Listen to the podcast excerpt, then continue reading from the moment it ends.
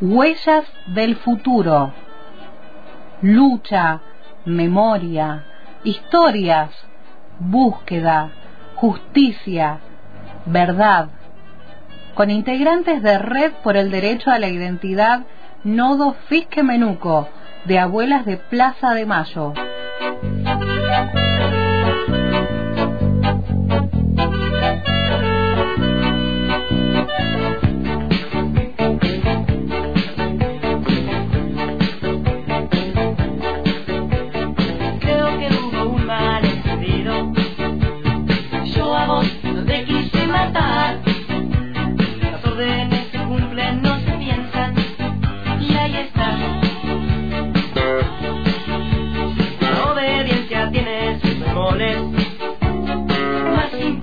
hace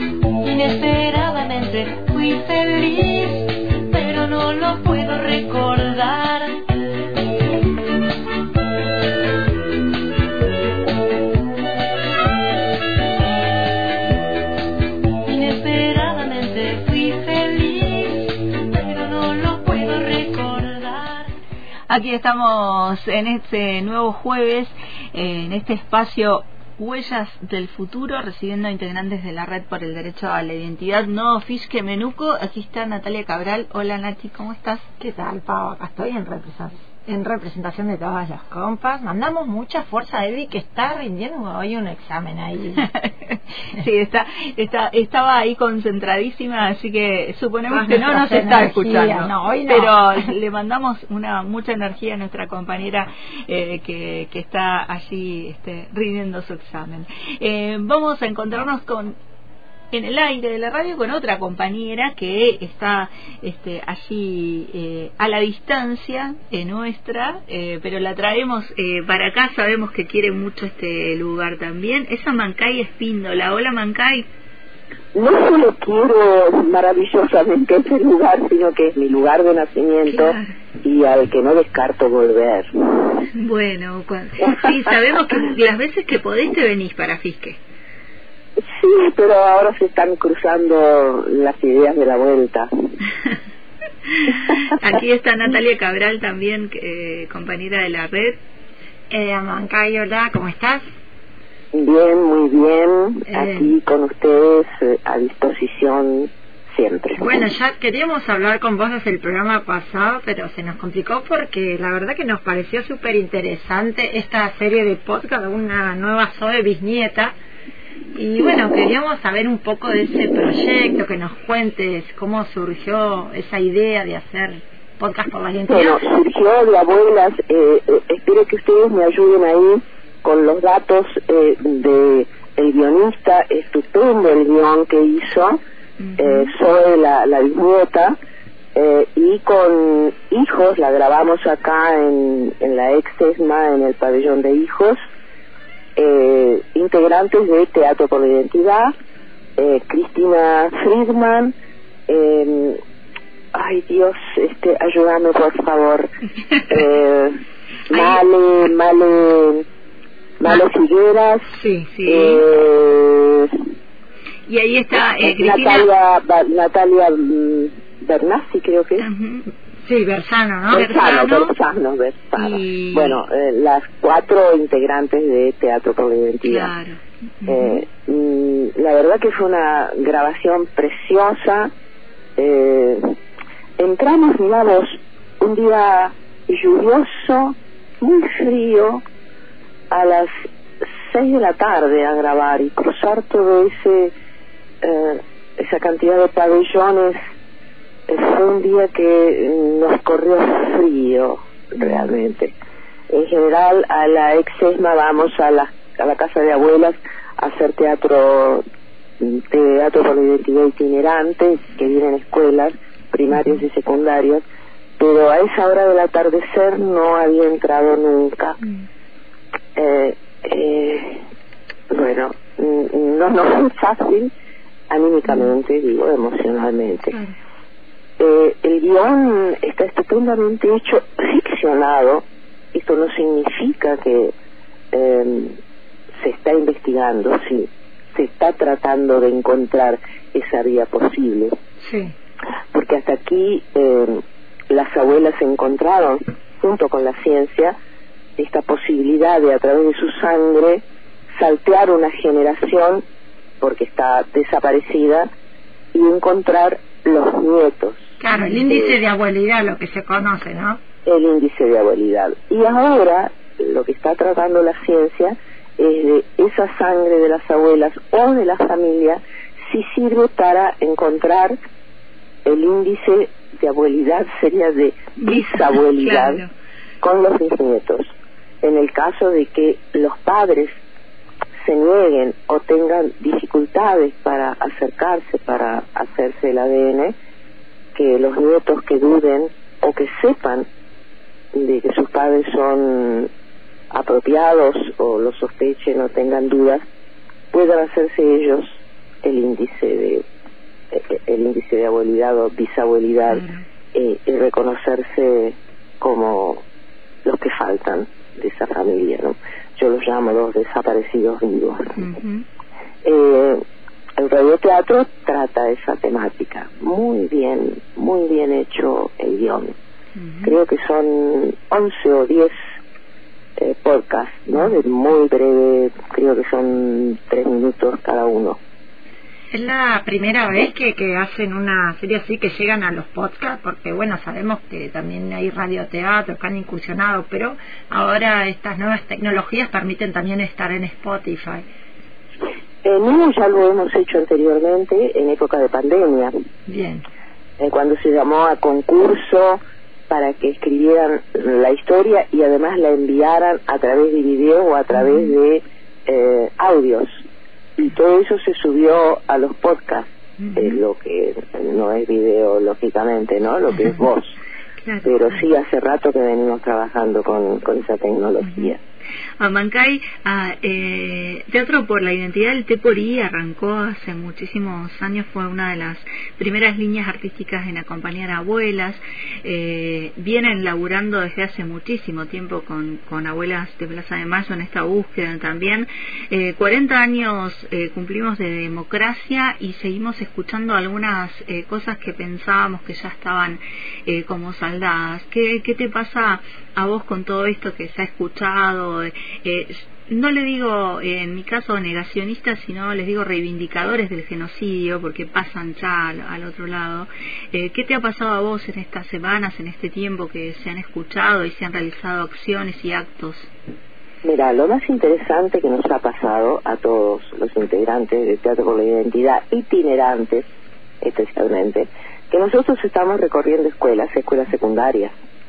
O sea que estamos teniendo contacto con los votantes, los futuros votantes de 16 años. Eh, los diálogos que se establecen son difíciles, pero hermosos, porque eh, a preguntas eh, nos ha pasado, por ejemplo, te cuento, anécdota, anécdota real, ¿no?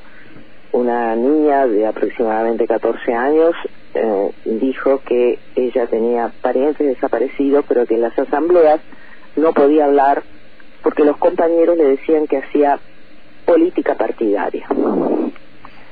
Eh, y que además ella tenía temor de hablar ahí, dije que este era el espacio justamente con nosotros para poder hablar y decirlo todo, que lo que ella no estaba, que estaba haciendo no era política partidaria, era historia del país, y esa era la diferencia. Y alguien le preguntó, ¿quiénes son los compañeros que te dicen eso? Y ella dijo el nombre de un candidato, que no lo quiero mencionar, candidato hombre eh, de derecha. Y una de las compañeras se dio vuelta y le dijo, buchona. Se armó el conflicto entre ellos. Entonces aclaré que de lo que estaban hablando era de historia del país, de un espacio que estaba ocupando la dictadura, que era había sido un golpe de Estado por lo tanto era un gobierno de facto, y que el gobierno de facto en todo caso podría haber elegido, si él pensaba que había personas armadas peleando, elegir juzgarlas. En cambio, eligió matarlas, asesinarlas, tirarlas de los aviones vivas en el río de la Plata, apropiarse de los bebés, que en todo caso hubiera sido un juego limpio de juzgar, pero eligió torturar, matar y de la peor manera. Y creo que eh, me di cuenta que hay muchos chicos que no están informados de esto. Ellos simplemente hablan de eh, que dejen llorar a esas víctimas supuestamente eh, que, que, que, la izquierda mató, bien, todo, todo eso confuso que además tienen, pensando que esto fue hecho en democracia. Lo que no sabían es que esto estaba desde un gobierno de facto, desde una dictadura cívico-militar eclesiástica y que eligió el peor modo, de ahí que tenemos los 30.000 desaparecidos, eh, de ejercer una violencia absoluta. Y nos pasa repetidamente en cada, estuve hace dos días también en otra escuela de adultos, donde se vuelve a repetir el tema y vuelvo a aclarar todo esto que he dicho.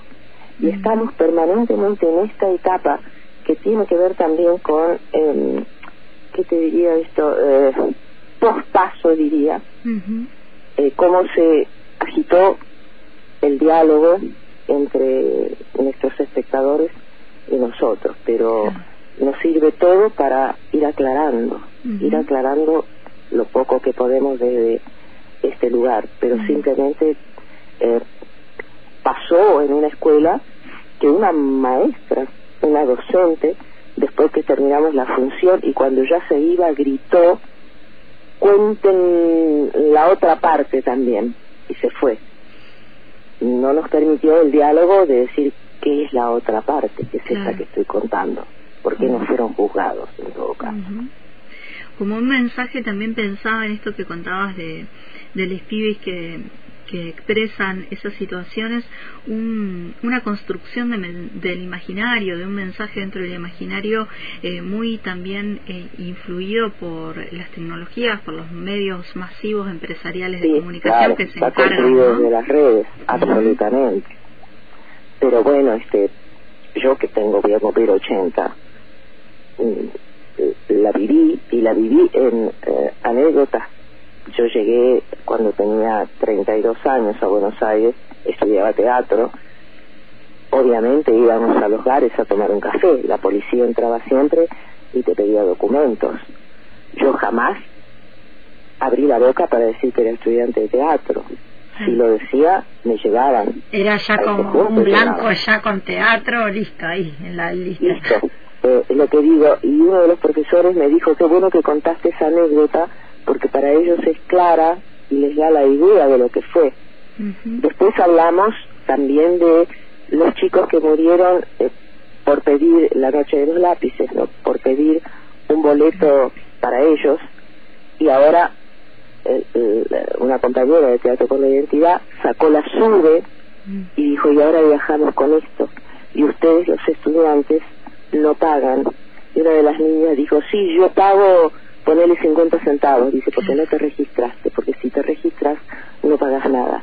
Y esto también es consecuencia de aquella noche de los lápices, porque hemos naturalizado lo que tenemos y no nos damos cuenta que ha sido todo producto de una lucha y ahí eh, ahí va el teatro por la identidad, el te por itinerante, eh, laburando y militando también eh, por la memoria, la verdad y la justicia en cada uno de, los lugares, ¿no? Vamos, eh, escuelas, escuelas secundarias, primarias, nocturnas y también estamos en el pabellón de abuelas en la exesma donde ahí vienen las escuelas a nosotros nosotros no no vamos digamos pero sí recorremos eh, toda Cava todo el AMBA y también si nos llaman un poquito más lejos acá yo he estado por ejemplo en, en ay, que me acuerdo, en Mar de Plata, en, eh, ay, ¿cómo se llama el pueblo de la tortuga Manuelita? Que es Peguajó. Peguajó. El pueblo de la tortuga Manuelita le vamos a llamar. Estuve buscando la tortuga Manuelita y no la encontré en Peguajó. eh, Amancay, yo te quería preguntar respecto al podcast, si qué repercusiones habían tenido, ya si ya sé que es bastante nuevito, pero... Eh, estamos viendo, porque la verdad no... Esto fue hecho, te diría que no tiene un mes sí, claro. de grabación. Y Así que ahí estamos viendo. Y se habla poco también de esto de es bien a futuro la cuestión, pero está buenísimo ya que se está sí, tratando eh, la historia transcurre en el 2027. Ah, claro. Eh, y se, se, está transmitiendo en Radio Nacional, ¿no? Por ahí se, se pasó está en radio, se está pasando en Radio Nacional, sí. Acá también FM La Tribu también Claro. la pasó y otras radios También. Eh, por eso me dio la idea a mí eh, cuando sucedió esto también conectarme con, con ustedes allá y también estoy tratando de, si es posible, en, en Neuquén. Eh, Claro, que con corra por todo el radios país amigas. y también en el norte.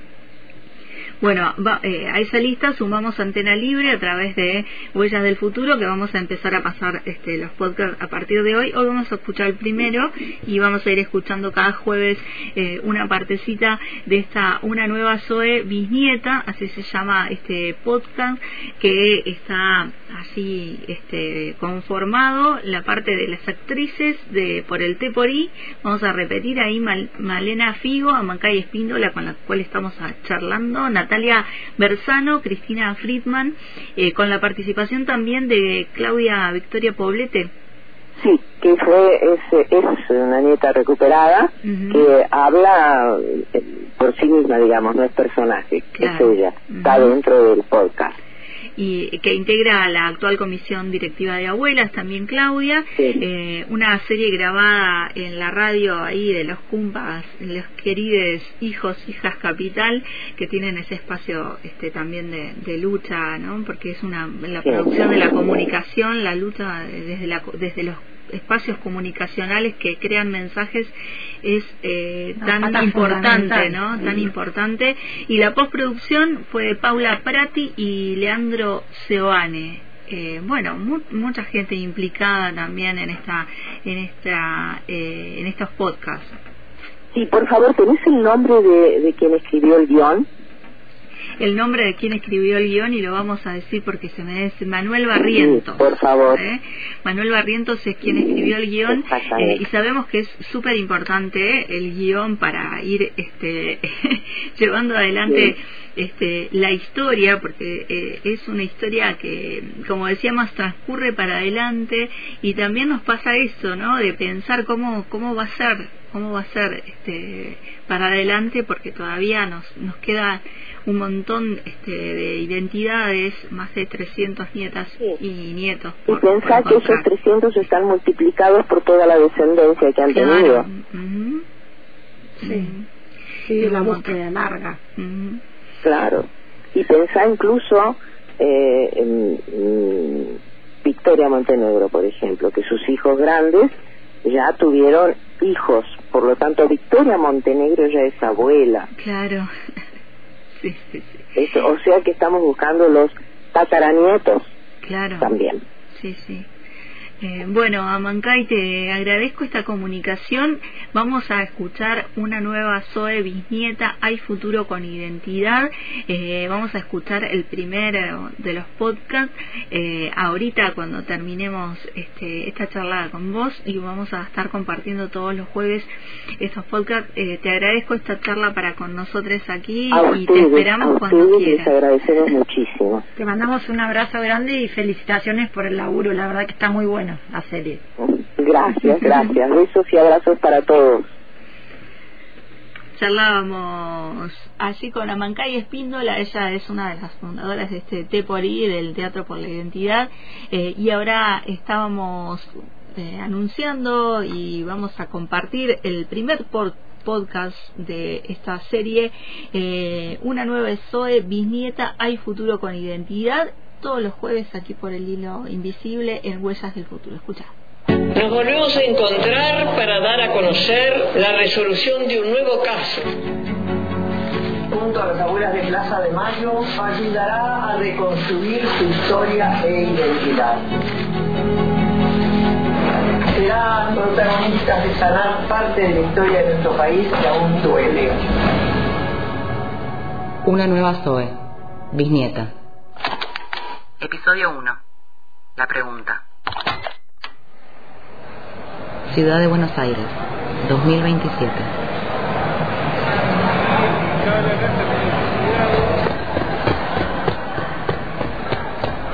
Eh, profe, profe, eh, disculpe. Sí, sí, ¿qué necesitas? Eh, soy alumna de su cátedra de bioquímica aplicada y recién estuve en su teórico. Sí, te vi. Era de las que estabas al fondo tomando mate, ¿no? ¿Estás bien? Ah, sí. Sí, corrí un poco nada más. Eh, quiero hacerle una consulta sobre uno de los temas que habló en su clase acerca del índice de bisabuelidad. Usted dijo que, que, era un descubrimiento muy reciente y creo que vi algo en Internet. Sí, sí, se anunció hace un par de semanas. Es un desarrollo que había comenzado hace más de cinco años, más o menos. ¿Y, y, y ya está en práctica? Sí, es un trabajo de un grupo de científicas y científicos argentinos que tuvo un impulso del Banco Nacional de Datos Genéticos y Abuelas de Plaza de Mayo. Es una profundización, si se quiere, de los avances que había desarrollado la genetista norteamericana Mary Claire King junto a su equipo, que en 1980 lograron la formulación de un índice de abuelidad utilizando ADN. El índice de abuelidad establece la posibilidad de parentesco entre un nieto o nieta y sus abuelos a partir del análisis del material genético. ¿Y el índice de bisabuelidad también es, es tan fiable? Eh, sí, sí, permite establecer la vinculación con lo que denominamos precisión indubitativa, es decir, tiene también una fiabilidad muy exacta en la inclusión de una bisnieta o bisnieto con un grupo familiar. Y ¿Y sabes si hay casos en los que se puso en práctica el índice? No podría decirte eso. Seguí de cerca la investigación porque algunas de las científicas que desarrollaron el índice son amigas, ex compañeras de la facultad. Pero entiendo que desde abuelas de Plaza de Mayo manejan los casos con absoluta confidencialidad, así que no podría decirte si hay avances o no. Bueno, eh, muchas gracias, profesora. Muchas no, no, no, no, gracias a vos por acercarte. De todas formas, no te preocupes que ese tema no entre en el parcial. Ah, sí, claro, sí, gracias. No, solo lo digo... Eh, ejemplos ¿no? Para que entiendan que el campo que estudiamos se actualiza de un modo constante, que la ciencia es muy dinámica y eso es lo interesante, ¿no? Porque con mucho estudio y horas y dedicación, investigación en el laboratorio podemos cambiar y mejorar tantas vidas, nuestras propias vidas. Aunque no siempre es así, por supuesto. ¿Cómo me dijiste que te llamas? Eh, Zoe. Zoe me dijiste. Eh, Zoe, Zoe con tilde en la E, es una larga historia. bueno, bueno, bueno, nos vemos la semana que viene, Zoe. Eh, perdón, Zoe. Y la próxima clase, invíteme con un mate. Ay, sí, ay, disculpe que no le dimos. Una nueva Zoe, bisnieta. Hay futuro con identidad.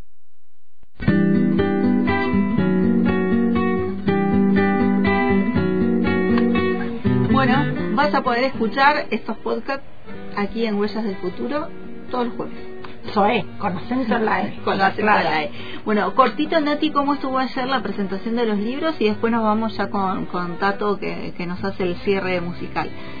Eh, estuvo muy linda, la verdad que se hizo finalmente la presentación de las abuelas nos cuentan allá en el Instituto de Formación Docente. Yo no conocía el lugar, me pareció hermoso el, el establecimiento, eh, participó mucha gente, se, pusieron, se pudieron hacer también los talleres, así que se cerró la presentación. Bueno, hubo un pequeño homenaje a Noemila Brun, hay que decirlo, con mucho amor, también unas palabras ahí que, que dijo Pau y eh, la verdad estuvo hermoso. Fue una linda jornada y en la que se, se, coparon los estudiantes y la gente ahí, porque no es fácil poner el cuerpo, ¿eh?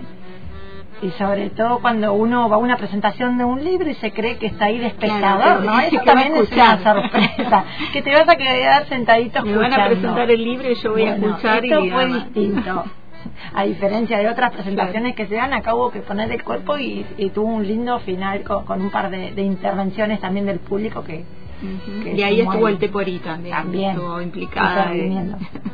Bueno, eh, buenísimo. Ya va a haber próximas veces eh, para las presentaciones. Sí tenemos que decir que las abuelas nos cuentan ya si están llegando a las escuelas los institutos de formación docente ya los tienen, eh, las escuelas públicas están llegando, así que si... Se le ha entregado también a bibliotecas, ¿no? Ayer alguna... Claro, este, así que si estás en una escuela y querés eh, el libro, eh, pregunta ahí en tu dirección, en tu supervisión, que llegan a través del Ministerio de Educación a nivel nacional a todas las escuelas públicas de todos los niveles del territorio nacional. Bueno, gracias Nati, nos vemos el próximo jueves y nos vamos con nos vamos con y musical. Buenas tardes para la audiencia de Antena Libre y del Hilo Invisible. Un saludo a las compas ahí en el estudio y a Pelle. Hoy quería compartirles una canción de Invisible del álbum El Jardín de los Presentes que se llama Las Golondrinas y homenajea en cierto modo a la lucha de las madres y y a su perseverancia ahí en las rondas en Plaza de Mayo. Y habla un poco de la esperanza y de, la perseverancia de, su lucha. Y rescato esta frase hermosa de Pineta que dice si las observas comprenderás que solo vuelan en libertad. Espero que les guste y les mando un abrazo muy grande